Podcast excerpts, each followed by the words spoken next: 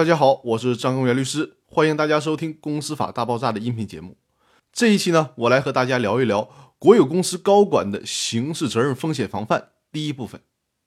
因为国有公司企业性质的特殊性，国有企业高管的道德风险和法律风险都是高于其他的普通民营企业高管的。正因为国有企业高管身份的特殊性，所以往往掌握着更多的资源，拥有更多的权利。与之相对应，面对的诱惑也就更多。我们国家的刑法第九十三条规定了国家工作人员的范围。刑法中所称的国家工作人员，是指国家机关中从事公务的人员；而国有公司、企业、事业单位、人民团体当中从事公务的人员和国家机关、国有公司、企业、事业单位委派到非国有公司、企业、事业单位、社会团体从事公务的人员，以及其他依照法律从事公务的人员，都属于刑法当中的。国家工作人员，所以说这期节目就把国有公司高管可能会涉及的刑事犯罪的罪名和大家做一个一一的介绍，防微杜渐，提示大家防范这些刑事犯罪的法律风险。第一个是贪污罪，刑法第三百二十八条规定的贪污罪适用于国家工作人员。贪污罪是指国家工作人员利用职务上的便利，侵吞、窃取、骗取或者以其他的手段非法占有公共财物的行为。第二个。是受贿罪。根据刑法第一百六十三条第三款的规定，国有公司高管利用职务上的便利，索取他人财物或者非法收受他人财物，为他人谋取利益，数额较大的，依照刑法第三百八十五条、第三百八十六条的规定定罪处罚，也就是认定为受贿罪。第三个，单位受贿罪。刑法第三百八十七条规定了单位受贿罪，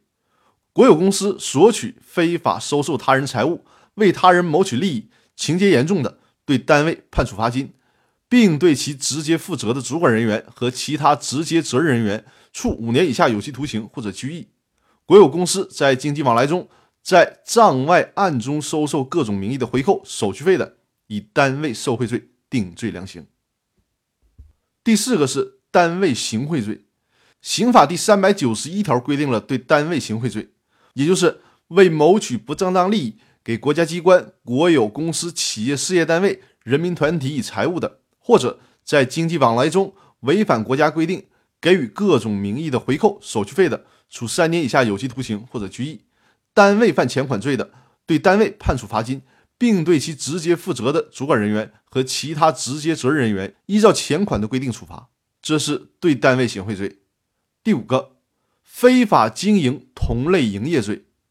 刑法第一百六十五条规定了非法经营同类营业罪，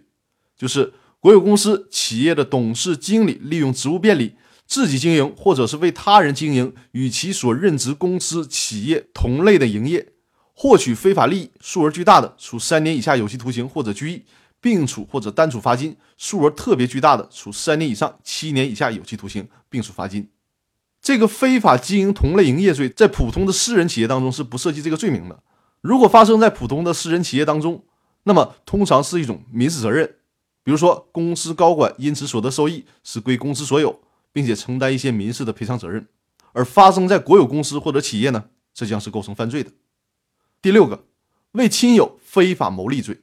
刑法第一百六十六条规定，国有公司、企业、事业单位的工作人员利用职务便利，有下列情形之一的，第一种。将本单位的盈利业务交由自己的亲友进行经营的。第二，以明显高于市场的价格向自己的亲友经营管理的单位采购商品，或者以明显低于市场的价格向自己的亲友经营管理的单位销售商品的。第三点，向自己的亲友经营管理的单位采购不合格商品的，有如上情形并造成一定经济损失的，就构成为亲友非法牟利罪。那么到这里，我们已经介绍了六个罪名了，这就完了吗？并没有，还有五个罪名呢。那关于国有公司高管的刑事责任防范问题，我们明天接着讲。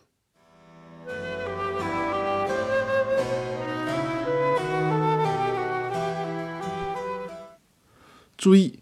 公司法大爆炸微信公众平台已经开通，欢迎大家关注和订阅。